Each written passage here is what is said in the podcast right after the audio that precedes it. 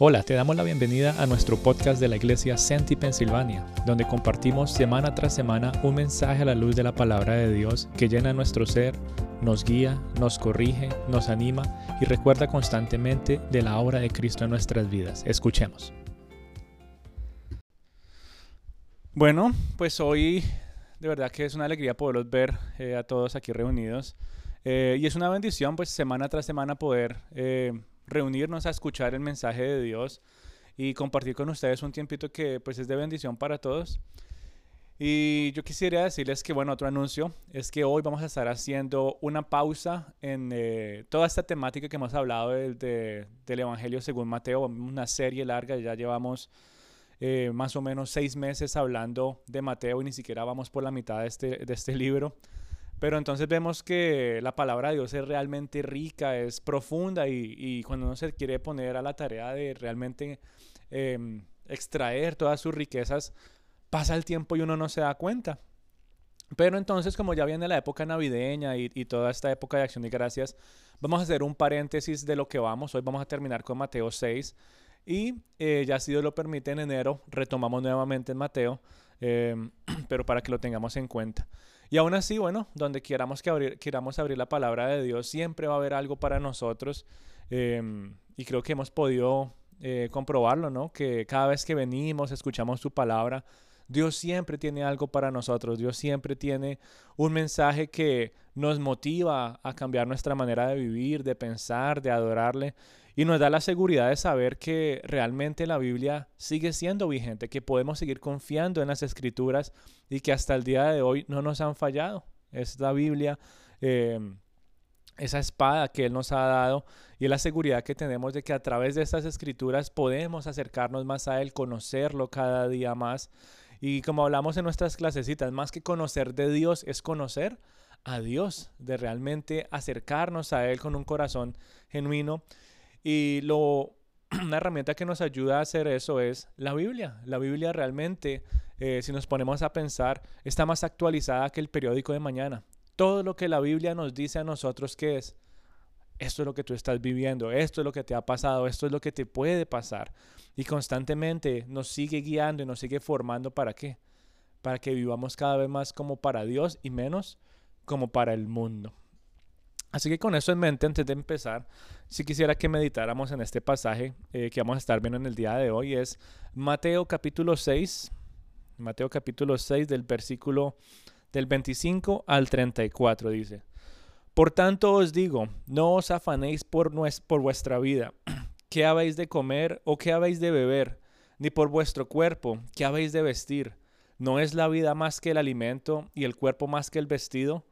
Mirad las aves del cielo que no siembran, ni ciegan, ni recogen en graneros, y vuestro Padre celestial, las alimenta. ¿No valéis vosotros mucho más que ellas? ¿Y quién de vosotros podrá, por mucho que se afane, añadir a su estatura un codo? Y por el vestido, ¿por qué os afanáis? Considerad los lirios del campo como crecen, no trabajan ni hilan, pero os digo que ni aun Salomón con toda su gloria se vistió así como uno de ellos. Y si la hierba del campo que hoy es y mañana se echa al fuego, Dios la viste así, ¿no hará mucho más por ustedes, hombres de poca fe? No os afanéis, pues diciendo, ¿qué comeremos o qué, o qué beberemos o qué vestiremos?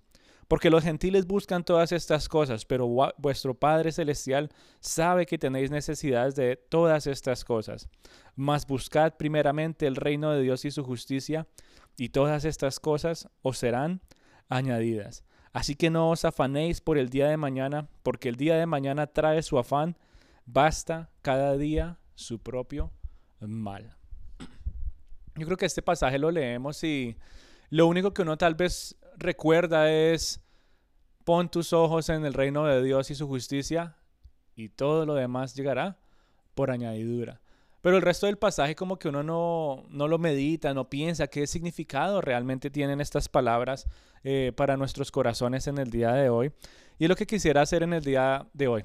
Ver todo este pasaje completo y terminarlo obviamente con esa hermosa promesa de que cuando ponemos nuestros ojos en el reino de Dios y su justicia, todo llegará por añadidura. Y esta es la palabra de Dios. esta es la palabra de Dios, es la que tenemos el privilegio de leer, en la que tenemos el privilegio de estudiar en el día de hoy. Y quisiera que en esta mañana pudiéramos empezar a hablar un poco de los afanes y de las preocupaciones de la vida. Que lleguemos a comparar los afanes y las preocupaciones de la vida con las promesas de Dios. ¿Cuántas veces realmente nos tomamos el tiempo de comparar los afanes que nos llevan a nosotros a, a, descarrilarnos en nuestras vidas, todas las preocupaciones del día a día, cuántas veces realmente las comparamos con las promesas de Dios? Y hoy quisiera que pudiéramos pensar en eso y pudiéramos terminar esta reunión entendiendo que existe una relación entre la falta de agradecimiento y los afanes o la ansiedad. Ya tal vez direccionando a nuestro corazón a, a, este tiempo de acción de gracias, es pensar en, eso, cómo los afanes y cómo la ansiedad llevan al ser humano a, a tener una falta de agradecimiento. Pero al igual quisiera que pudiéramos entender en el día de hoy que también existe una relación entre la fe y el agradecimiento. Y pensando en nuestro día a día, yo creo que, yo creo que es eh, fácil, ¿verdad?, reconocer que hay una gran cantidad de situaciones eh, que se presentan cada momento que generan mucho afán en nuestro corazón. Ninguno de nosotros es ajeno a que se presenten X o Y situaciones y nos genere un poquito de ansiedad, nos genere afán. Eh, todos aquí estamos reunidos y si ponemos a, nos ponemos a hablar, como que empezamos a, a, expresar lo que hay en nuestros corazones, que hay muchas, hay una gran cantidad de situaciones que generan preocupación uh, a tal punto que algunos se llenan de mucha ansiedad. Y podríamos hablar de todas estas cosas, ¿verdad? Que, que tal vez pueden cambiar el rumbo de nuestras vidas y decir, o justificarlo, es que yo estoy preocupado o preocupada, es que estoy afanado o ansioso, porque esto puede cambiar toda mi vida. Y uno podría caer en ese error de autojustificarse y decir, es que por esta razón sí, sí, sí, sí puedo decir que está bien estar ansioso. Es que por esta razón sí está bien estar preocupado y estaremos cayendo en un gran error porque las palabras de Jesús son certeras. Dice, no se afanen. Pero en el día de hoy, ¿cuántas personas justifican su afán, justifican su ansiedad, justifican su preocupación con, es que tú no entiendes cuán importante esto es para mí? Y aún así, las palabras de Jesús necesitan ser el centro de gravedad de nuestras vidas. Es decir, si el Señor me ha dicho que no me afane, que no me preocupe, que no me ponga ansioso por estas cosas, ¿por qué lo sigo haciendo? Y es, es sencillamente porque queremos justificar esa ansiedad pensando que es que Dios no puede o que le queda difícil o que tal vez Él no entienda.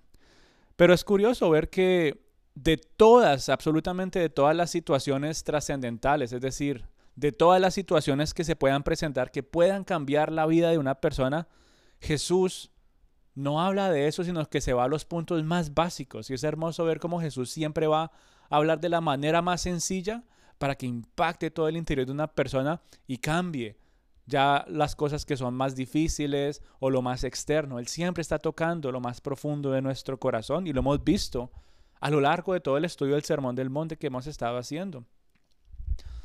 Es curioso que Jesús dice, no se afanen cuando eh, estén eh, sin un hogar y cuando estén en crisis económica y social. No, se, no, no dijo nada de eso. Dice, no se afanen cuando no tengan que comer y cuando no tengan que vestirse. Y es curioso, es curioso cómo él toca dos puntos tan básicos que realmente hablan a la necesidad básica de todas las personas en el día de hoy qué vamos a comer y qué nos vamos a poner en el día de hoy.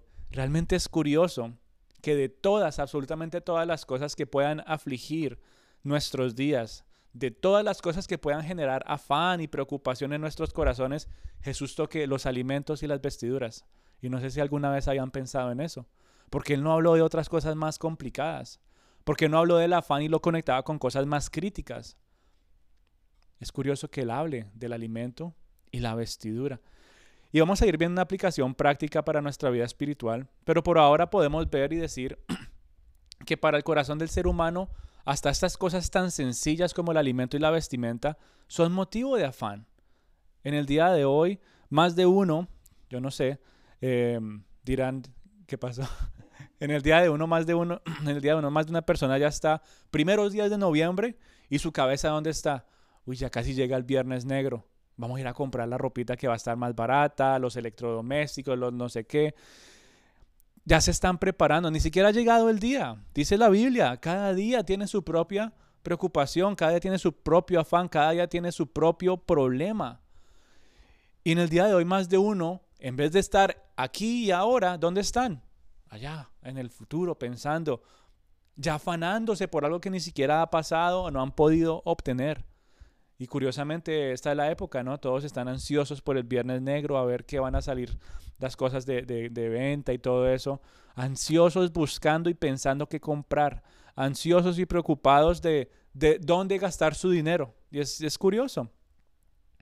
Otras personas eh, afanadas, ¿verdad? Por si va a haber comida o no en su mesa. Porque cuando la palabra de Dios dice que no se afanen por lo que habéis de comer y beber, no se refiere a la pregunta que muchas veces nos hacemos, pienso que en todos nuestros hogares, ¿y qué vamos a comer hoy? No, sé, usted que a los que les guste cocinar, uno dice, ¿qué cocino hoy? ¿Qué va a comer hoy? La Biblia no se refiere a eso, no se está refiriendo a que te preguntes qué vas a cocinar. Ahí cuando dice afán de qué comer o qué beber, es afán de, de pensar que no va a haber absolutamente nada en la mesa. No es de preguntarte, ay, de pronto hay algún pollito, una carne, lo que sea, no. La Biblia ahí, o Jesús está diciendo, no se afanen si piensan que no va a haber absolutamente nada para comer. Y aún así, muchas personas andan ansiosas si va a haber o no va a haber alimento en sus hogares. Y para muchos, aún incluyendo aquellos que conocemos de Dios, la realidad es que el afán y la preocupación consume todos los corazones. Uno no puede decir que porque, ah, si yo soy cristiano, entonces yo nunca me afano y nunca me preocupo. Y podríamos decir, ¿verdad? Que entonces estamos desobedeciendo al llamado de Jesús de no afanarnos.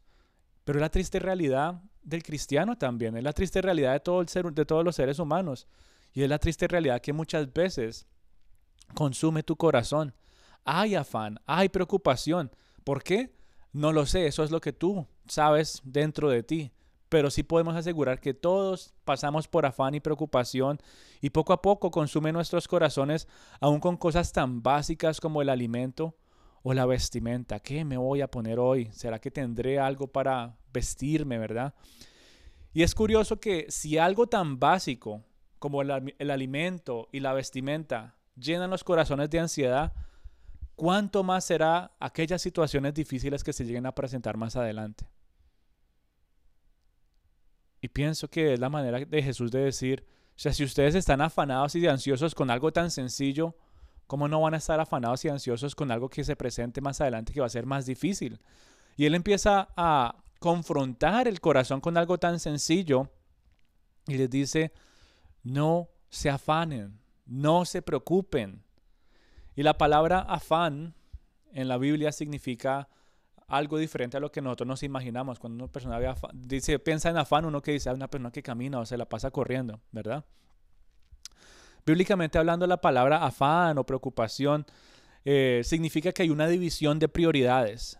Significa que estás dando más de tu tiempo, más de tus pensamientos, que todas tus acciones están girando en torno a algo diferente, a algo que es incierto, algo que termina generando esa preocupación distrayéndote de absolutamente todo lo demás en tu vida. No sé qué sea ese afán en ti, pero tú sabes, tú estás en el trabajo, estás en tu día a día, tal vez estás hoy aquí sentado en la iglesia, pero tu mente, tus pensamientos están en qué? En algo más. Eso es lo que está generando afán en tu vida. Estás dando más de tu tiempo a todas estas cosas. En vez de buscar a Dios, estás dividiendo prioridades. Para mí esto puede esperar, la iglesia puede esperar, Dios puede esperar, todo lo demás puede esperar, pero tengo que solucionar esto. Un afán, una preocupación. Tus pensamientos y tus acciones empiezan a conectarse y ya no solamente se quedan en, uy, me siento como afanoso, ansioso. Ahora tus pensamientos empiezan a revolver y todo eso baja tu corazón y te lleva a actuar de una manera, ¿verdad? Que demuestra que tienes otras prioridades. Y lo hemos visto día a día. No por hablar solamente del ámbito de la iglesia, pero ponlo en cualquier otro ámbito. Pero hablando de la iglesia, ¿cuántas personas están con ese afán, con esa preocupación de no hay comida, de no hay de qué vestirse y están corriendo todos los días para saciar esas necesidades y en vez de darle su tiempo a Dios, se lo dan al trabajo. En vez de que sus pensamientos estén puestos en Dios y su palabra están puestos en cómo voy a saciar mi bolsillo. En vez de que sus acciones estén girando alrededor de la adoración a Dios y la dependencia de Cristo Jesús, que están haciendo acciones que están girando en torno a la vida laboral. Y es algo que el mundo se ha encargado de meternos en la cabeza. Trabaja, trabaja, trabaja y trabaja. Ese es el mundo en el que tú y yo vivimos. Y es curioso, es curioso ver cómo tantas personas entonces tienen una división de prioridades y poco a poco van poniendo a Dios a un lado. Y esa ansiedad cada vez es más fuerte, cada vez las cosas son inciertas y cuando no se dan como, como uno espera, genera más preocupación, empiezas a distraerte más de la vida porque ahora tienes que meterle más energía y más ánimo a, a X o Y cosa que esté generando afán en tu corazón. Y cuando digo que te estás distrayendo de tu vida y estás gastando toda tu vida, me refiero al área física, al área mental, al área emocional e incluso al área espiritual. Físicamente las personas ya no descansan. Su mente ya está que revienta la cabeza, sus emociones están todas revueltas y no saben si están tristes o felices o emocionados o angustiados. Eh, es raro, uno dice, pero ¿qué está pasando? Y todo poco a poco la vida espiritual también empieza a decaer. ¿Por qué? Porque llegó esa distracción y ahora la preocupación es cómo sano, cómo arreglo y ordeno mis emociones, cómo calmo mi pensamiento, cómo calmo mi cabeza. Después la distracción es cómo puedo hacer que mi cuerpo descanse. Y mientras tanto la vida espiritual cada vez va menos y menos y menos. No, ya he trabajado todo este año, no he querido, no he conseguido lo que puedo ahí todavía faltan cosas, hay necesidades, estoy cansado. En vez de ir a buscar a Dios, vamos a programar unas vacaciones para buscar descanso físico, para buscar descanso mental. ¿Cuántos cristianos también han dicho, yo me voy de vacaciones? Y sí, pues chévere que uno pueda tener vacaciones. Y uno dice, ¿y la Biblia la llevó? ¿O ora? ¿O qué hacen las vacaciones? Y dicen, no, es que estoy descansando de todo. ¿Cómo así que estás descansando también de Dios? Eso es imposible. Hay una división de prioridades y no se puede vivir de esa manera. Hace poquito leía la historia de em, un gran teólogo de los Estados Unidos, eh, de, Princeton. él se llamaba Boyd. Y él ha sido una gran influencia para muchos pastores em, reformados, ¿verdad?, de nuestra época. Y él en sus años ya avanzados estaba hablando con otro predicador que se llama Steve Lawson y para él él fue en su juventud, él dijo, él, era la persona de la cual yo miraba para aprender. Dijo, y un día lo invité que a mi iglesia a ver si podía predicar y dije, ese que iba a venir por acá. Y fue, dijo, se quedó una semana completa predicando el libro de Romanos y yo estaba como que, wow, dije, voy a preguntarle, voy a vivir con él a ver cómo es su día a día. Y entonces él le preguntó un día, ¿Y qué va a hacer cuando se retire? Y él dice, pues bueno, yo no pienso retirarme porque en la vida cristiana uno siempre tiene que estar viviendo como para Dios. Y dijo que bueno, yo entiendo. Y después le dice, y cuando usted va de vacaciones, porque me imagino que toma vacaciones, ¿qué hace? Y me dice, claro, no. Él dice, voy, dice, yo tomo vacaciones y me voy por allá a mi casita en Cape May. Y él le dice, ¿y qué hace? Y dice, no, yo voy a la playa y todas las veces que me voy de vacaciones me llevo mi Biblia y hago un estudio sistemático de un libro de la Biblia. Es decir, es decir, aunque no esté trabajando ministerialmente hablando, aunque no esté trabajando en su vida laboral, aunque no esté ocupado con otras cosas, su prioridad, aún estando aislado de los demás, siempre ha sido y será Dios. Y es un ejemplo digno de seguir para todas las personas de ver cómo es que la afán y la preocupación empieza a alejarnos de cosas importantes, ¿verdad? Como lo es Dios. Y no solamente eso, sino que empieza también a tomar em, o tiene sus consecuencias en nuestra vida familiar, ¿verdad? Ya uno no ve a la familia, uno no puede compartir con la familia porque está afanado, preocupado y ansioso de saber si va a haber o no comida o vestido, cosas tan básicas. Y no nos quedemos solamente con la familia. Después los amigos. Ya uno ha tratado, no sé si ustedes han tratado de, de programar una salida con sus amigos recientemente. ¿Y qué pasa? Todos están ocupados. Todos están trabajando. Bueno, no, vamos entonces a tal hora por la noche que todos estamos descansando y no falta uno o dos. Es que también me salió un turno por la noche. Y dice, pero entonces, ¿cuándo podemos hacer algo? Todos afanados, preocupados. Afanes, afanes vanos, como dice la Biblia. llevando a quienes no tienen su confianza puesta en Dios, dice en, en Salmo 127, a madrugar. No que esté malo madrugar, pero aquí está hablando que las personas que están en ese afán, que no ponen su confianza en Dios, siempre están madrugando para ir a hacer algo. Dice que los lleva a retrasar su descanso y comen pan de fatigas, mientras que las personas que confían en Dios, el Señor les da lo necesario aun cuando están durmiendo. Salmo 127.2. Y nos hace pensar, ¿verdad? Entre más te adentras tú en la palabra de Dios, te das cuenta de los engaños del mundo que impulsan a las personas a vivir en el afán.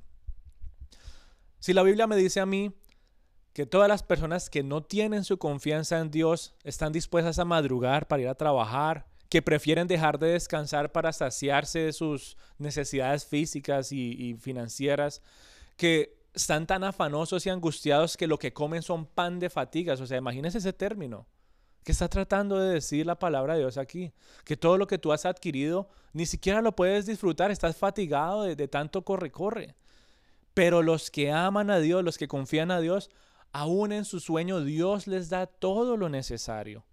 Y si lo comparamos con los engaños y los dichos populares del mundo, como que dice, todo esto siempre se opone a la palabra del Señor. Por lo menos en Colombia, pero no sé, por ejemplo, en México eh, o en otros países que digan, pero si escuchan el término al que madruga, ¿qué sigue? Ah, todos se lo saben. Bueno, que es que el madruga Dios le ayuda. Eso es del mundo. La Biblia en ninguna parte dice al que madruga Dios le ayuda. Si habla de levantarse temprano de mañana para buscar a Dios. Si habla de que es importante empezar sus días y tener ciertas responsabilidades. Pero este dicho popular es que, el que madruga a Dios le ayuda nos muestra, ¿verdad? Una cosa completamente diferente. Nos muestra que el que madruga tiene que madrugar, pero porque es que le toca trabajar fuerte y desde temprano para recibir la bendición de Dios. Pero eso, mi amada familia, se opone, es completamente opuesto a lo que la Biblia nos está enseñando aquí. Contradice la palabra de Dios. ¿Qué dice la Biblia? Los que aman y confían en Dios, aún en su descanso, Dios les da lo que necesitan. En otras palabras, entonces no tienen que, que madrugar tanto. ¿No? Pero dice la Biblia, los que no tienen su confianza en Dios, madrugan y llevan a retrasar su descanso y comen pan de fatigas. Yo no sé si tú has tenido que comer pan de fatigas. No sé cuántas veces has tenido que comer de afán, tal vez de pie, hasta frío, porque es que tengo que salir corriendo al trabajo otra vez. Afanados y preocupados. ¿Por qué? ¿Por qué pasa eso en el corazón del ser humano? Y obviamente yo sé que estamos llamados a trabajar, o sea, con eso no me malentiendan que entonces ya yo no me voy a volver a levantar temprano. Es que como fui a la iglesia y dijeron que, Dios me iba a dar todo mientras dormía, entonces me levanto a la una de la tarde y ay, no, no me refiero tampoco a eso. A lo que se refiere es que estas personas tienen una prioridad de madrugar para ir a trabajar. El verdadero Hijo de Dios tiene una prioridad de madrugar y levantar y empezar sus días buscando a Dios primero. Obviamente el verdadero Hijo de Dios entiende que tiene un llamado a ser fiel y que también tiene que trabajar para sus responsabilidades, como la hormiga, también dicen proverbios, que se prepara para el invierno. Tenemos un llamado a ser buenos administradores con todo lo que Dios nos ha dado. Pero otra cosa muy diferente es pensar que nuestro propósito en la vida solamente es producir y producir y producir, madrugando afanosos para lograr algunos objetivos, dejando a un lado el descanso para mantener la velocidad del mundo y terminar comiendo pan de fatigas. Es decir, lo poco que adquirieron no lo pudieron aprovechar por estar fatigados, afanados, corrían día a día en lugar de qué? De poner su confianza en Dios y descansar en su presencia. Y hasta el día de hoy muchos siguen viviendo bajo ese dicho popular. Aún muchos cristianos piensan que eso está en la Biblia. Solo porque dice Dios en una parte, dice, ay, sí, el que madruga, Dios le ayuda. y empiezan sus días a las carreras, madrugando para hacer mil y un cosas, menos postrarse en la presencia de Dios, a orar así sea unos minuticos. Es que no, que el que madruga Dios le ayuda. Y madrugan para hacer de todo menos para pasar unos minutos leyendo la Biblia y meditar en su palabra. Si tú realmente quieres madrugar y que Dios te ayude, que madrugues para buscar a Dios, que madrugues para postrarte en oración, que madrugues para estudiar la palabra de Dios y meditar en ella de día y de noche. Pero no que seas como los demás que madrugan y salen corriendo en sus afanes y después terminan agotados y llegan a la casa y ya ni siquiera tienen fuerzas y ánimos para, para orar o para decirle gracias Señor o para estudiar un poquito la Biblia. Pero quienes verdaderamente siguen a Dios y confían en Él, ellos son los que pueden dormir tranquilos y saben que Dios les va a ir proveyendo todas sus necesidades, aun cuando estén descansando. Los verdaderos hijos de Dios son quienes cuando se levantan buscan al Señor en oración y lectura de la Biblia. Son quienes realmente se, se levantan renovados día tras día. Y cuando me refiero a renovados no me refiero a que ah, ya no me duelen los músculos y ya no estoy cansado, no, porque tenemos un cuerpo que se agota y se, se, se fatiga. Es la ley de la entropía. Cada vez más el cuerpo se va desgastando. Es natural. Pero cuando decimos que confiamos y descansamos en Dios, es decir, nos levantamos renovados en nuestro espíritu. Hay un propósito diferente para nosotros de levantarnos y vivir como para Él. Y después de pasar un tiempo en el Señor, emprendemos un día confiados y agarrados de su mano sabiendo que Él es el que nos va a proveer. No lo que yo haga, y si quisiéramos ir cada vez más profundo a la mentira de, que es que yo tengo que madrugar y hacer todas estas cosas, podríamos caer en el grave error de decir que todas mis obras son necesarias para que Dios me bendiga, que todo lo que yo haga es necesario para que Él me salve. Y es un gran error y una gran mentira en el cual tú y yo podemos caer, porque el Evangelio y la salvación que tú y yo recibimos por, eh, por Cristo Jesús es por gracia, es algo que no nos merecemos. No trabajamos por estas cosas, ¿verdad? Y es muy triste como muchas personas caen en esa mentira y ese error de pensar que todo es trabajo, trabajo y trabajo para que Dios me bendiga, todo por obras, todo, todo lo que yo debo hacer para que Dios sea bueno conmigo. Y es, es un gran error. Distorsiona nuestra manera como realmente deberíamos ver a Dios. Y si somos realistas, aún muchos cristianos en el día de hoy piensan de esa manera. Aún muchos cristianos en el día de hoy se levantan afanados. Aún en el día de hoy muchos cristianos viven como preocupados, con temor, con angustia. No somos ajenos como cristianos a, experimentar estas cosas, a vivir en afán y en ansiedad y en preocupación. Y cuando tú te des cuenta o cuando reacciones y digas, estoy afanado, estoy preocupado, estoy angustiado, Tienes que hacerte el autoexamen y darte cuenta que tu corazón está mostrando algo y es desconfianza a las promesas de Dios. Cuando te encuentres en medio del afán y la preocupación, tu corazón está mostrando que no está confiando en el plan y en el control, la soberanía de Dios. Y por eso en el día de hoy muchos cristianos se ven agotados, se ven llenos de aflicciones. Por eso en el día de hoy muchos cristianos se ven que Ay, Señor, otro día. En vez de levantarse, Señor, gracias, una mañana más. ¿Qué necesitas que haga para ti en el día de hoy? Yo vivo para ti, yo no vivo como para el mundo. Y poco a poco empiezan a perder como su identidad y su propósito. Cada vez más cansados, cada vez más agotados por dejarse llenar de la desconfianza, ¿verdad? Ya yo no sé si lo que Dios dice es verdad o no. He tratado es que de dormir y me levanto y no me ha suplido mis necesidades. Y uno como que empieza a desconfiar del Señor empieza a desconfiar del plan y la soberanía de Dios. Y la preocupación empieza entonces a llenarnos de ansiedad, de duda en lugar de agradecimiento y nos llevan a estar como en una ansiosa inquietud. Como que esa inquietud, como que esa ansiedad, como que esa preocupación, como que esas dudas, como que ese afán pareciera disminuir un poquitico los domingos por la mañana cuando vamos a la iglesia, ¿sí o no? Es como, como ese, mm, ¿cómo le dicen? Como ese oasis o esa vitamina que uno se toma que una vez a la semana. Y uno va y está todo afanado toda la semana y uno dice, ay Señor, gracias. Hoy vengo a adorarte, hoy vengo a alabarte, hoy vengo a escuchar tu palabra. Y por unas horitas pareciera que ese afán disminuyera un poco. Pareciera que esa preocupación como que, ay, ya se apaciguó un poquito. Sí, es como que nos tomamos ese tiempito para, para tener ese analgésico, ese refrigerio espiritual. Pero nuestro corazón Tan pronto salimos de la iglesia, y es tal vez el mismo domingo, si no el lunes cuando empieza la siguiente semana, nuevamente ¿qué pasa? Angustiado, preocupado, lleno de ansiedad. Y uno dice, pero, pero ¿qué me pasó si ayer lo pasé lo más bien en la presencia del Señor? Y hoy otra vez me siento de esta manera. Por eso es importante que tú y yo nos mantengamos en una comunión constante con el Señor.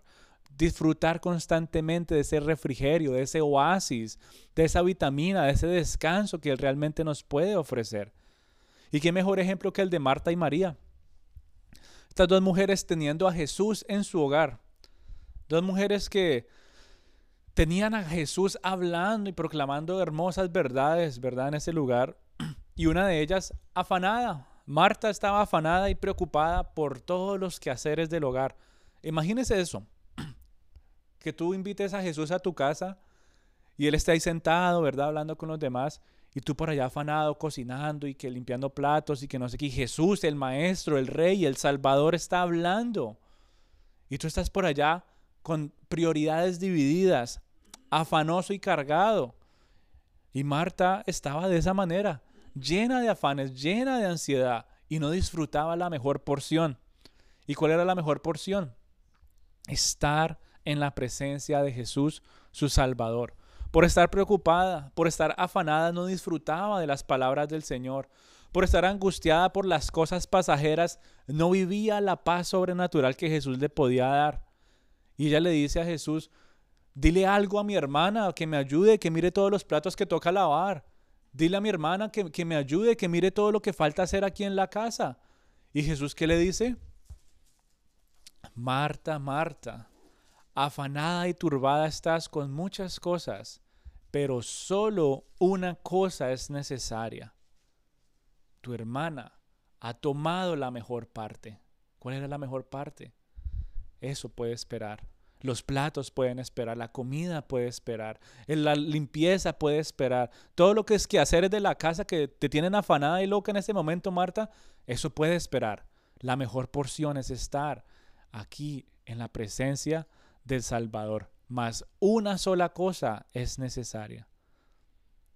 Marta, Marta, afanada y turbada, con muchas cosas. ¿Y cuántas veces esas mismas palabras hacen eco en nuestro corazón y pon tu nombre ahí? Dos veces el Señor te está llamando. Afanado, afanada por tantas cosas, mas una sola cosa es necesaria. Y con eso yo sí quisiera que empezáramos a meditar, ya que hemos reconocido que, que sí hay afanes en nuestras vidas, de que sí hay preocupaciones que nos llevan a dudar y a estar en, falta de agradecimiento a Dios, ya que lo reconocemos, ahora sí me gustaría que pudiéramos empezar a ver algunas de las consecuencias de desobedecer el llamado de Jesús cuando nos dice, no se afanen. Él no nos está, no nos está recomendando. Él no nos está diciendo si quieren, las palabras de Jesús son directas. No se afanen, no se angustien. Y con lo que hemos hablado nos podemos dar cuenta que una de las primeras consecuencias de los afanes y las preocupaciones es que el afán nos roba algo muy pero muy importante y es nuestra comunión con Dios. Como hablamos hace tiempo, ¿cuántas personas no tienen un tiempo devocional cada día por empezar sus mañanas pensando en salir a, a producir, ¿verdad? Salen corriendo, ¿Cuántas personas aún en medio de ciertas situaciones durante el día, ya sea en la oficina, en su casa, donde sea, sienten ese afán y uno lo experimenta, o sea, es físico y emocional. Uno sabe cuando está afanado. Y en algunos casos pareciera como que el corazón estuviera saltando del pecho a uno y dice, pero ¿qué voy a hacer, Señor? Y hablamos a toda velocidad y empezamos a caminar cada vez más rápido. Y uno no quiere desperdiciar ningún segundo porque hay muchas cosas en nuestra cabeza que queremos hacer y nuestros pies se mueven más rápido de lo normal y nuestro corazón cada vez más se agita y se agita. Y en lugar de tomarnos unos minuticos para acercarnos a la presencia de Dios, en lugar de poner ese freno, preferimos seguir los afanes. Como que nos gusta, ¿verdad? Que el corazón se sienta así fuerte en el pecho. En vez de decir, Señor, no estoy bien, necesito unos minutos. Y apartar un segundo siquiera a decir, Señor, te necesito. Señor, estoy preocupado, te necesito. Señor, estoy angustiado, te necesito. ¿Cuántas veces realmente nos detenemos para, para orar y acercarnos a Dios, para que no se rompa esa comunión? Pero tristemente muchos prefieren seguir en medio de su afán, queriéndolo hacer todos ellos mismos, aún con las señales físicas del afán y la preocupación. No es que uno no se dé cuenta. Uno sabe cuando está preocupado. Uno sabe cuando está ansioso hay esas señales, como cuando uno va manejando un carro, ¿cierto? Y de repente se prende una lucecita y uno dice, bueno, esa no es tan importante, y uno sigue manejando, y después se prende otra y dice, esa de pronto ya casi, y después se prende una roja que empieza a titilear y uno dice, uy, esa está como grave, va a seguir manejando, y después se daña el carro. Es lo mismo que pasa con nuestros corazones. Muchas luces y señales empiezan a prender, empiezan a titilear, hasta sonidos empezamos a hacer e ignoramos esa señal, necesitamos ir a la presencia de Dios a que nos ajuste y nos arregle otra vez. Pero cuántas veces tú decides, Señor, tengo tantas cosas que es que prefiero seguir así, aunque esté dañado y con todas las luces prendidas, es que tengo que llegar. Y dejamos a un lado al Señor. Rompemos la comunión que deberíamos tener con Él, queriéndolo hacer todo nosotros mismos desconfiando de Dios como si es que Él no pudiera, o como si fuera muy difícil para Dios, o es que como que Dios tal vez no me entiende, o es que tal vez Dios no sabe cómo hacer las cosas. Y poco a poco empezamos no solamente a romper nuestra comunión con Dios, sino que hay que duda, desconfianza. Por eso las consecuencias de, de los afanes no terminan solo con romper nuestra comunión con Dios. Cuando rompemos nuestra comunión con Dios empezamos a desconfiar de su soberanía, a desconfiar de su poder, a desconfiar aún de sus promesas. Y poco a poco, en lugar de agradecerle, el corazón en algunos momentos se enfría a tal punto que uno empieza a cuestionarlo y a dudar de Dios. Es triste, es triste, pero es lo que se ha visto a lo largo de la historia, es lo que nos muestra la Biblia y estoy seguro que es lo que te ha pasado más de una vez y te has encontrado con un corazón frío y duro, que en lugar de darle gracias al Señor terminas cuestionándolo y en algunas otras situaciones dudando de lo que Él está haciendo en tu vida. ¿Todo por qué?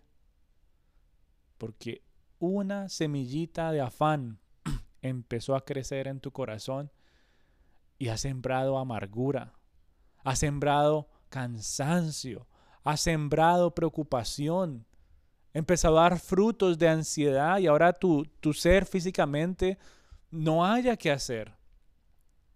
Y Él te dice, afanado estás, mas una sola cosa es necesaria. Por eso, hijito de Dios, en esta mañana, si te das cuenta que estás desconfiando de Dios, muy seguramente vas a tener que examinar tu vida. Dios no va a obligarte a hacer nada.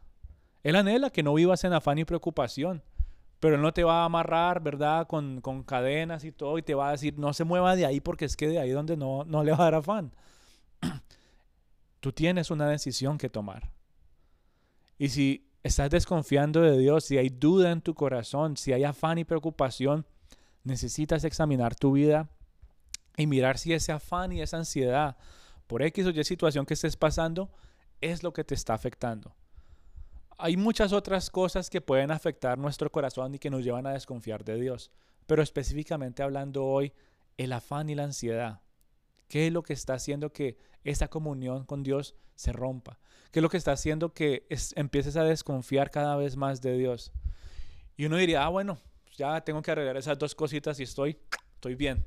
Ya, Yo, yo, entonces ahorita que salga a la iglesia, voy a orar, ya yo mañana empiezo mi devocional otra vez juicioso, juiciosa, voy a empezar a orar más, ya no me voy a afanar y preocupar tanto.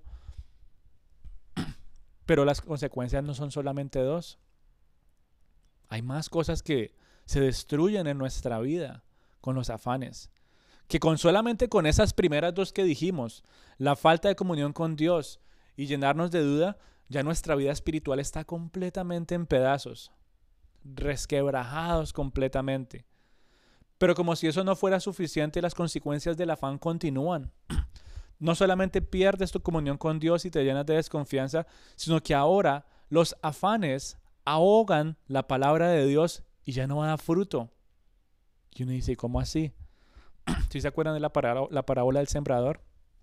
Dice que había un hombre que estaba sembrando, sembrando semillas y dice que una de estas semillas cayó entre espinos.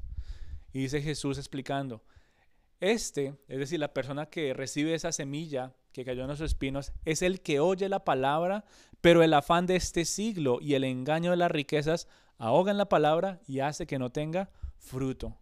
Para algunos esa semilla es el primer mensaje del Evangelio, para algunos fue esa primera oportunidad que se les habló de Cristo Jesús y por los afanes del mundo, por los afanes del siglo y por el engaño de las riquezas que pasó con ellos, bueno, oyeron, sí, ah, yo sé que entonces ahora Dios existe y Jesús existe, pero volvieron a ser las personas que eran antes. Es decir, esa semilla se ahogó, esa semilla no dio fruto, esa semilla murió. ¿Oyeron? Sí, claro que oyeron, pero esa semilla no germinó, no dio nada. Y podríamos decir, bueno, eso solamente para los que no conocen de Dios y se les predicó el Evangelio por primera vez. Gracias al Señor, esa semilla cayó en mi corazón y fue un terreno fértil donde creció y ahora mi fe está puesta en Él y sé que voy para el cielo. Pero mientras estoy, mientras estoy aquí en la tierra, ¿qué de la semilla de la palabra de Dios que se sigue proclamando semana tras semana? ¿Qué de los cristianos en el día de hoy? Que semana tras semana vienen a la iglesia y aunque estén sentados escuchando la palabra de Dios, los afanes de la vida ahogan el mensaje. Yo no sé cuántos afanes tengas tú. ¿Cuántas veces has venido a la iglesia y has escuchado algo? Escuchado nomás. Pero tu cabeza, tus oídos, como que si algo entra por ahí, pero mi mente no lo procesa, mi mente está pensando en otras cosas. ¿Qué está pasando ahí? Los afanes de la vida están ahogando el mensaje. Sentado en la iglesia, pero tu mente y tu corazón están en otro lugar. Y poco a poco esa semilla se va ahogando y es la palabra que tal vez Dios está usando para redireccionarte al arrepentimiento. Esa palabra que Dios está usando para que vuelvas a confiar nuevamente en Él plenamente. Esa palabra que te está recordando necesitas volver a entrar en comunión conmigo. Pero ¿qué hacen los afanes? Ahogan esa palabra. Qué triste. ¿Cuántas personas van a la iglesia? Y uno les puede preguntar lunes, martes, incluso eh, miércoles, y, ¿y de qué hablaron?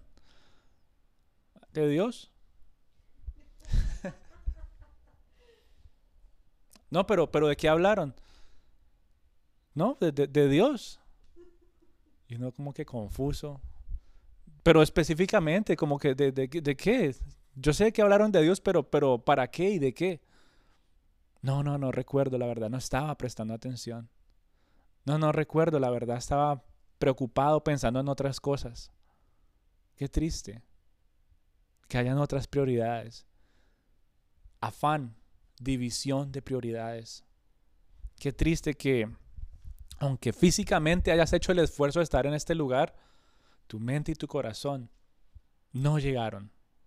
Tu mente y tu corazón se quedaron por allá en, en qué vamos a comer, qué nos vamos a poner, qué vamos a hacer con la casa, qué vamos a hacer con el carro, qué vamos a hacer con los niños, qué vamos a hacer con el trabajo, qué vamos a hacer con esto, con lo otro.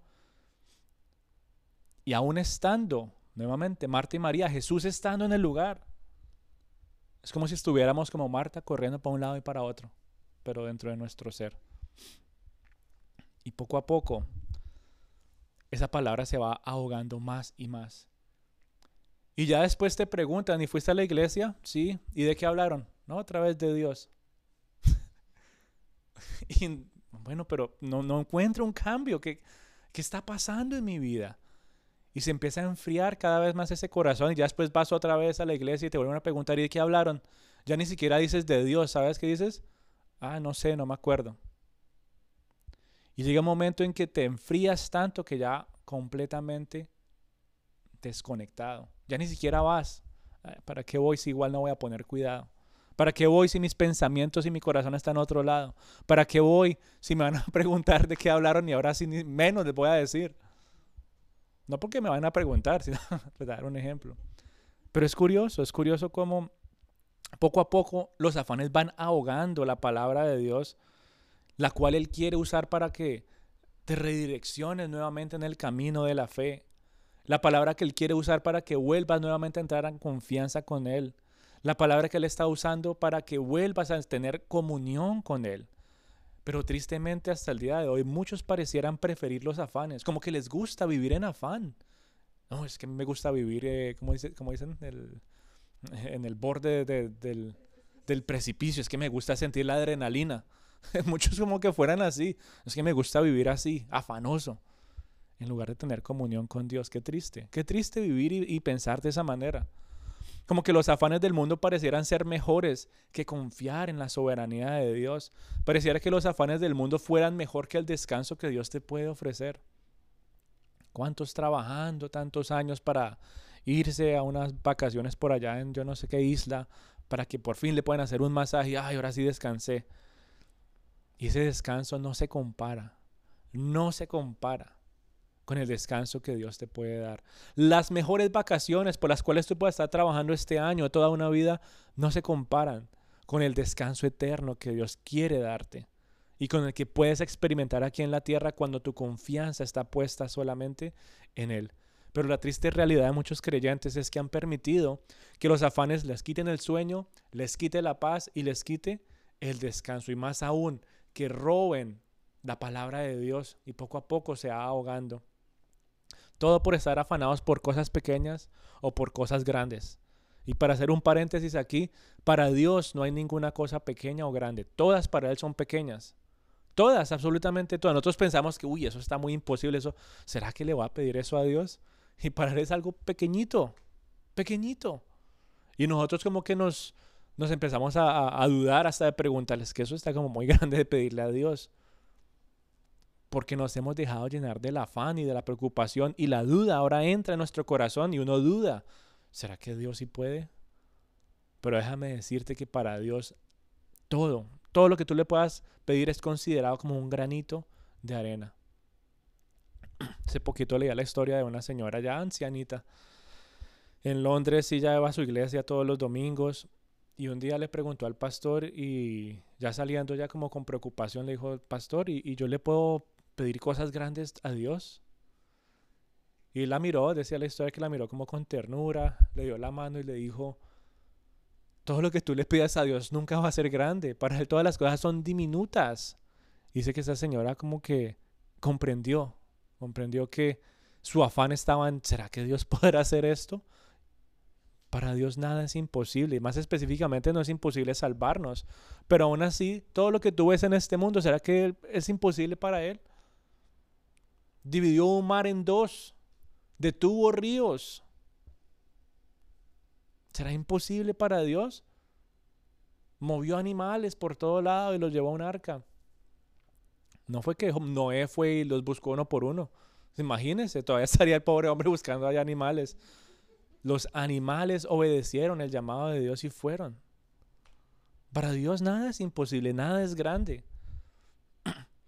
Y todos, aún así, en el día de hoy, seguimos afanados por cosas pequeñas o grandes. Y Jesús con sus palabras por medio de este pasaje confronta nuevamente nuestro corazón diciendo que si yo le doy de suplir a los animales, si compara la belleza de la creación con ropas de reyes, ¿verdad? Jesús está diciendo eso, no hará más por ustedes porque tienen tan poquita fe. ¿Por qué?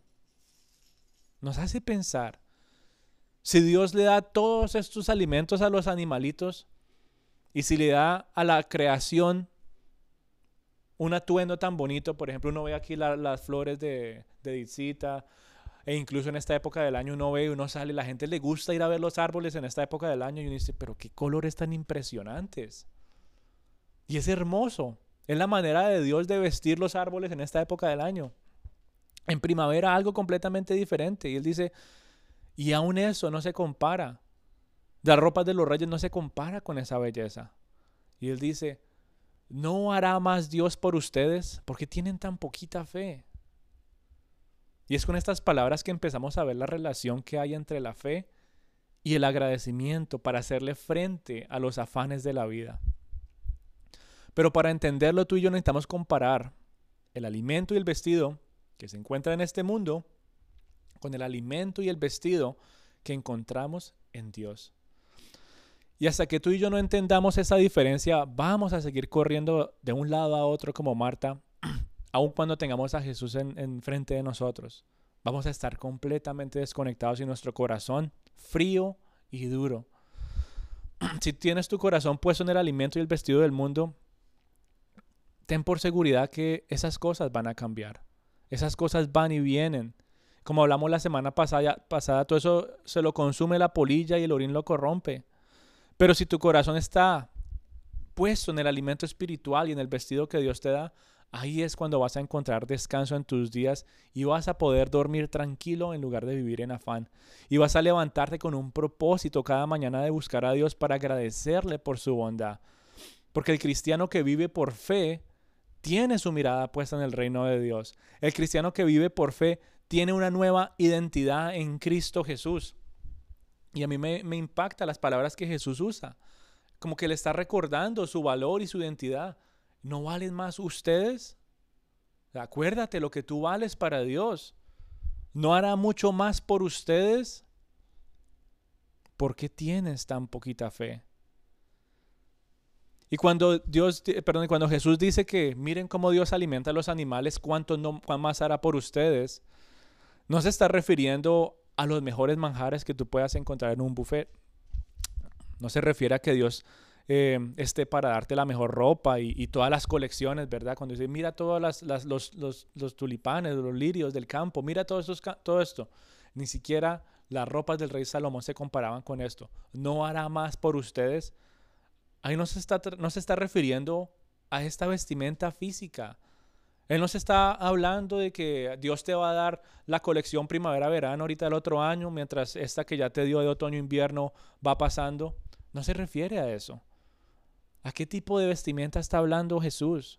¿A qué tipo de alimento realmente está hablando Jesús que Dios nos va a dar aún más?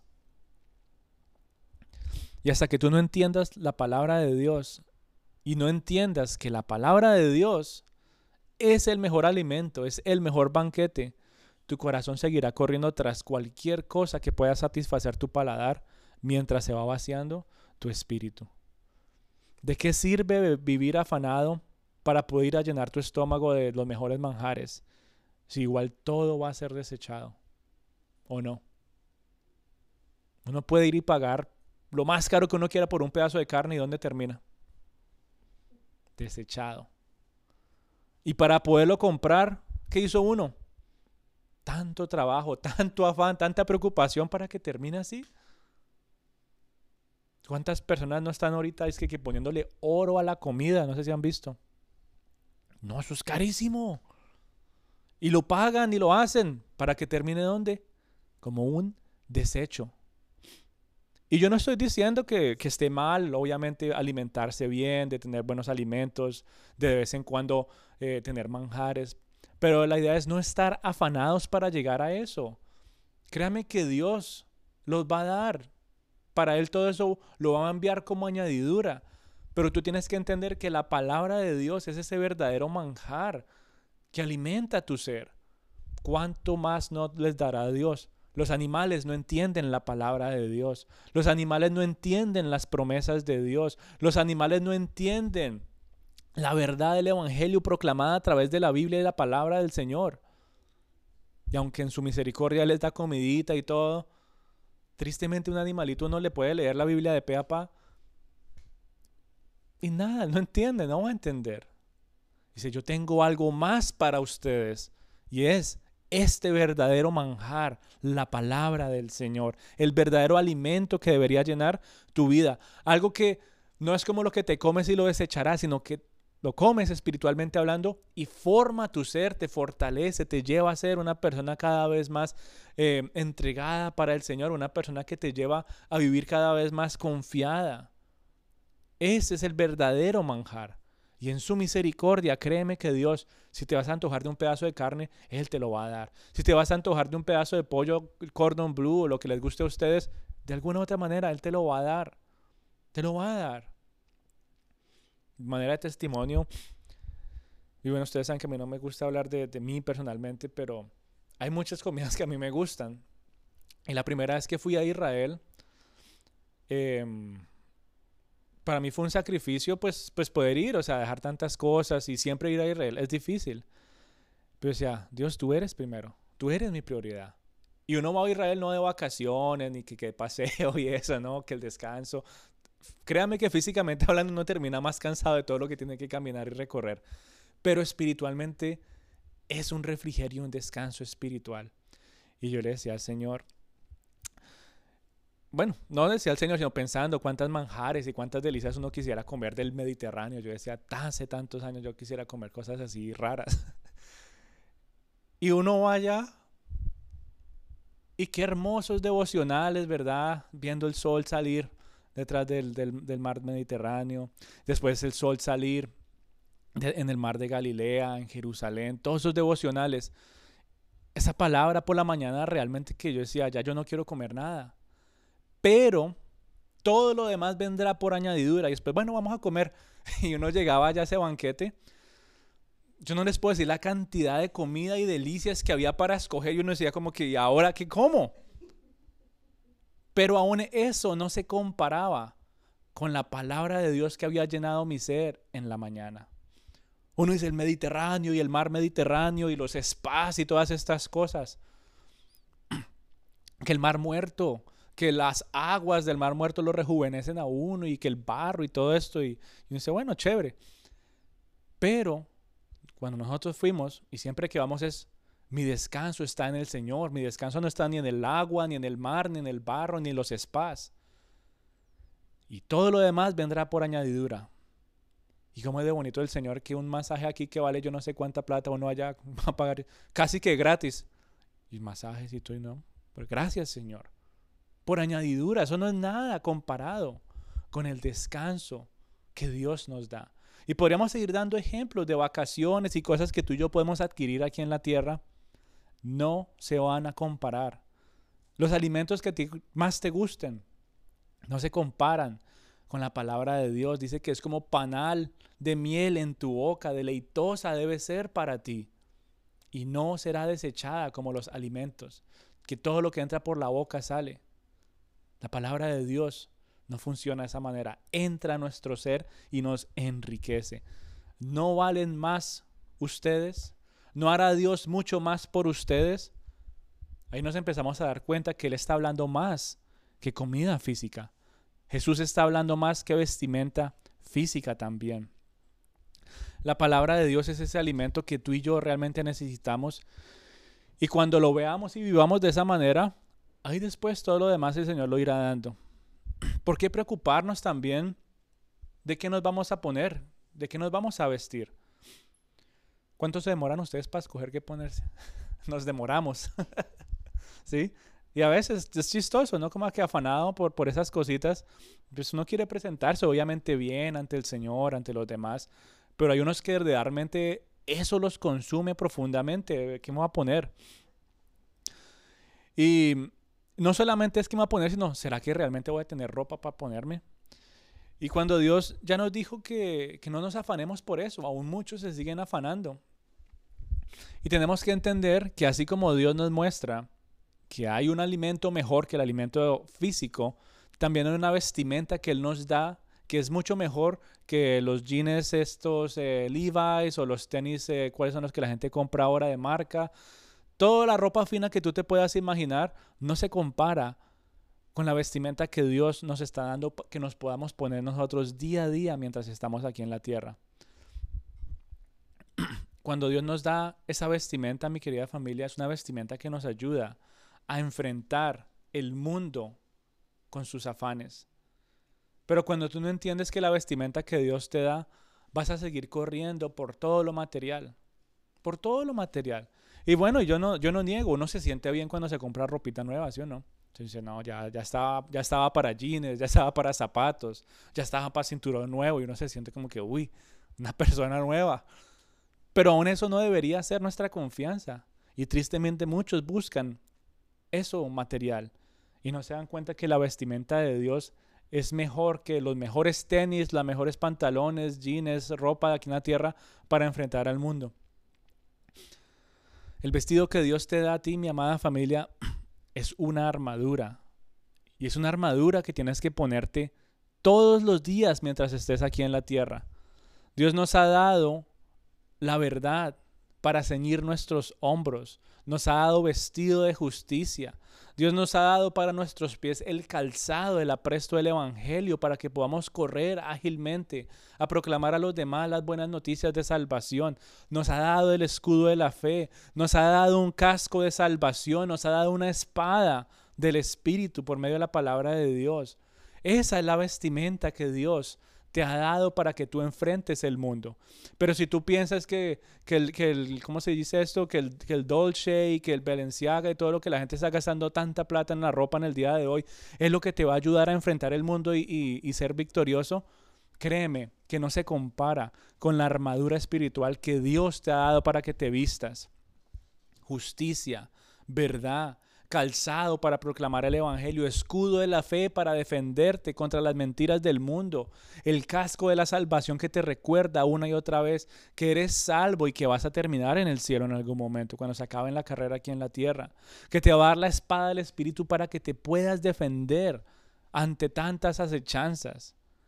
Y aún así muchos piensan que la ropa de moda es mejor que estar vestidos con la vestimenta de Dios. Aún así, muchos piensan que la vestimenta de moda es más importante que esta ropa que Dios nos está recordando y nos está dando por medio de su palabra. Y hasta que tú no entiendas esa diferencia, vas a seguir afanado y ansioso corriendo detrás de las nuevas modas. Uno se puede comprar la ropa más bonita del mundo, de ahorita de otoño. Y el próximo otoño, ¿qué va a ser? Ah, ya no es lo mismo, ya es una moda diferente. Y ya eso no sé qué afanado y corriendo tras otra prenda. Pero la armadura de Dios, la vestimenta de Dios es la misma, no va a cambiar, siempre va a tener su valor, nunca va a perder eh, su, su riqueza. Y aún así, muchos siguen perdiendo la paz por tonterías en lugar de vivir como para Dios aquí en el mundo. Eso es lo que te va a ayudar a ti, la, armadura y la vestimenta y la, y la palabra de Dios es lo que te va a ayudar a vivir como un verdadero hijo de Dios. Y es bonito ver como si, si eso fuera muy poco, ¿verdad? No, una armadura nomás, Señor. Él dice, bueno, mientras estás ahí en la tierra, es esta armadura. Pero llegará un momento en que vamos a cambiar esa armadura desgastada. Esa armadura se va a ir desgastando mientras estamos aquí en la tierra. Pero cuando lleguemos al cielo, nos van a dar ropas resplandecientes, vestiduras completamente blancas. Y esa vestimenta, créame que no se compara con absolutamente nada que tú y yo podamos comprar aquí en la tierra.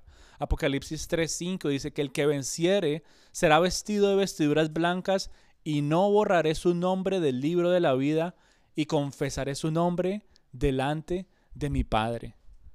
Ropas perfectamente blancas y puras, resplandecientes, son las que se nos están dando a nosotros cuando ponemos nuestra fe en Cristo Jesús. Mientras estamos aquí en la tierra, una armadura que nos ayuda a defendernos y vivir como para Dios, a vivir en confianza y en fe, pero cuando nuestros días se acaben aquí en la tierra, vestiduras blancas de descanso, de paz y de gloria para estar con Dios por toda la eternidad en su gracia, en su misericordia, en su generosidad, mientras estamos aquí en la tierra, Dios nos dará por añadidura deliciosos manjares y vestimenta aquí en el mundo. ¿A cuántos de nosotros no nos han regalado ropa y comida que uno dice, uy, yo cuándo hubiera podido haber pagado por esto? Y a veces llega hasta regalado. Y uno dice, bueno, Dios lo están dando por añadidura. Para Él eso no es nada. Pero tú y yo tenemos que mantener nuestros ojos siempre puestos en el reino de Dios y su justicia. Mantener nuestro corazón en la esperanza de una vida eterna a pesar de los faltantes que se puedan presentar aquí en el mundo. Así no tengas ropa, así no tengas mucha comida, tú sabes que cuando llegues en el cielo va a haber algo mucho mejor para ti. Aún en medio de tus faltantes, Dios está contigo. Aún en medio de la necesidad y aún en medio de la falta de finanzas, Dios está cuidando de tu espíritu. Sabe que es tan pero tan difícil para una persona que tiene todas estas riquezas acercarse a Dios. pero aún en su misericordia uno se puede quejar de que no tengo esto, que no tengo lo otro, pero aún eh, en medio de la necesidad podemos estar cerca de Dios, dependemos más de Él. Gracias en su misericordia no estamos en pobreza absoluta. Y hay muchas cosas que tenemos. Pero aún yo sé que experimentamos necesidades y esas necesidades nos deberían motivar a aferrarnos más a Dios, depender más de Él. Porque qué fácil es depender de las riquezas, depender de las cosas materiales, como hablamos la semana pasada.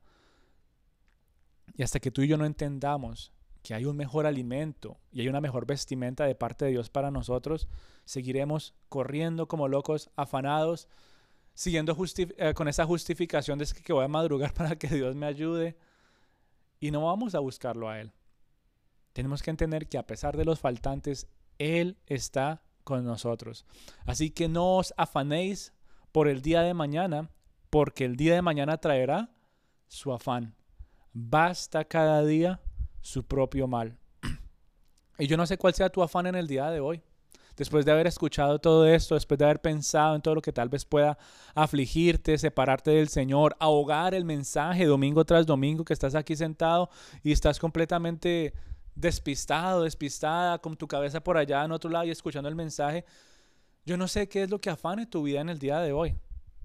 Porque cada día traerá su afán y hoy es domingo y hoy hay un afán y no sé cuál sea ese afán para ti que te ha estado alejando del Señor pero es tiempo de actuar aquí y ahora. Que vuelvas a entrar en comunión con Dios, que vuelvas a sus brazos de paz, que vuelvas a descansar en su presencia si en algún momento te alejaste y te dejaste llevar por los afanes de la vida. O tal vez si tú estás escuchando, o los que van a escuchar esta grabación, si tal vez han escuchado de Dios, si tal vez saben que Cristo existe, pero nunca han abierto las puertas de su corazón a Dios, que nunca han abierto su vida y han recibido a Jesús como Señor y Salvador, el afán y la preocupación de tu vida no debería ser un plato de comida o una ropa que ponerte. En el día de hoy tu mayor afán debería ser correr desesperadamente a los brazos de Cristo para no morir por toda la eternidad y terminar en el infierno donde es el llanto y el crujir de dientes. Si tú no conoces a Cristo y no lo has recibido en tu corazón, ese debería ser tu mayor, tu mayor preocupación en el día de hoy. No que comer, no que vestirte, sino dónde terminará mi vida cuando se acabe mis años aquí en la tierra. ¿Dónde pasaré toda la eternidad? ¿En la presencia de Dios o descomunicado completamente de Él, donde está el llanto y el crujir de dientes? Esa debería ser tu preocupación en el día de hoy. Hoy la mayor preocupación de tu vida debe ser si realmente has entregado tu vida a Dios y tu corazón a Jesús que vino a este mundo, que fue a la cruz a morir por tus pecados y al tercer día resucitó con poder. Hoy es el día aceptable, como dice 2 Corintios 6.2. Hoy es el tiempo de la salvación. No esperes otro día. Deja de desgastar tus fuerzas y tu afán en cosas del mundo. Hoy es el día para recibir a Cristo. Hoy es el día para que puedas realmente recibir las riquezas en gloria y dejes a un lado los afanes del mundo para que puedas descansar en la presencia de tu Salvador hoy y por toda la eternidad. Pero hoy es el día aceptable. Hoy es el tiempo de la salvación. No podemos esperar más. No os afanéis por el día de mañana. ¿Cuál es la preocupación número uno en el día de hoy?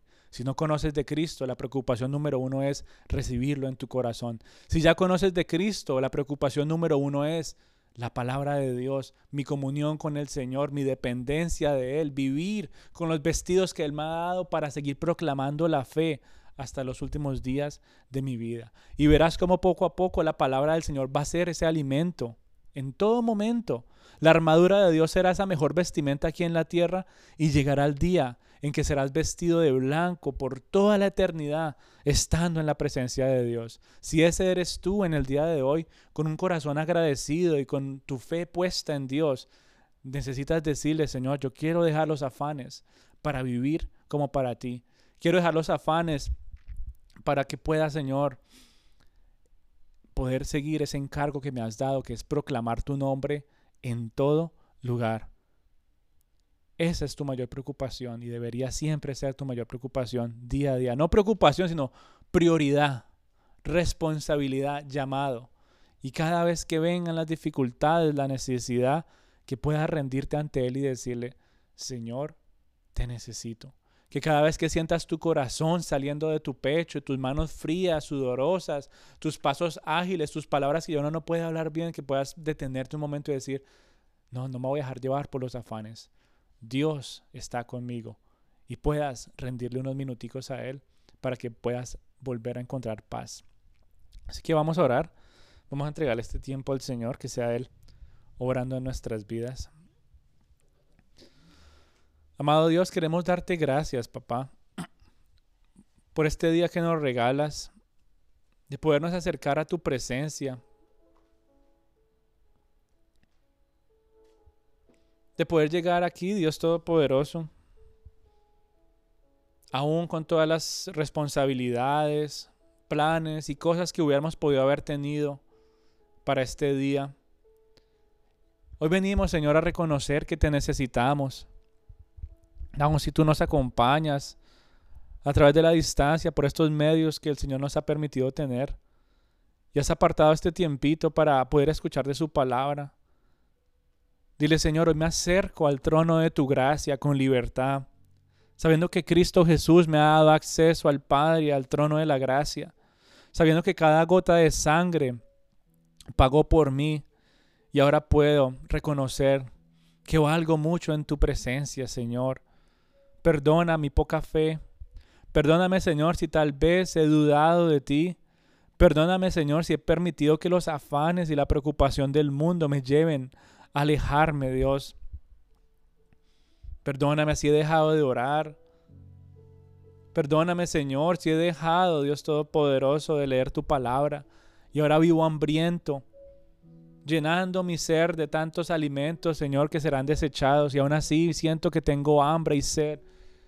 Hoy, Señor, quiero reconocer que esa hambre y esa sed son hambre y sed de ti.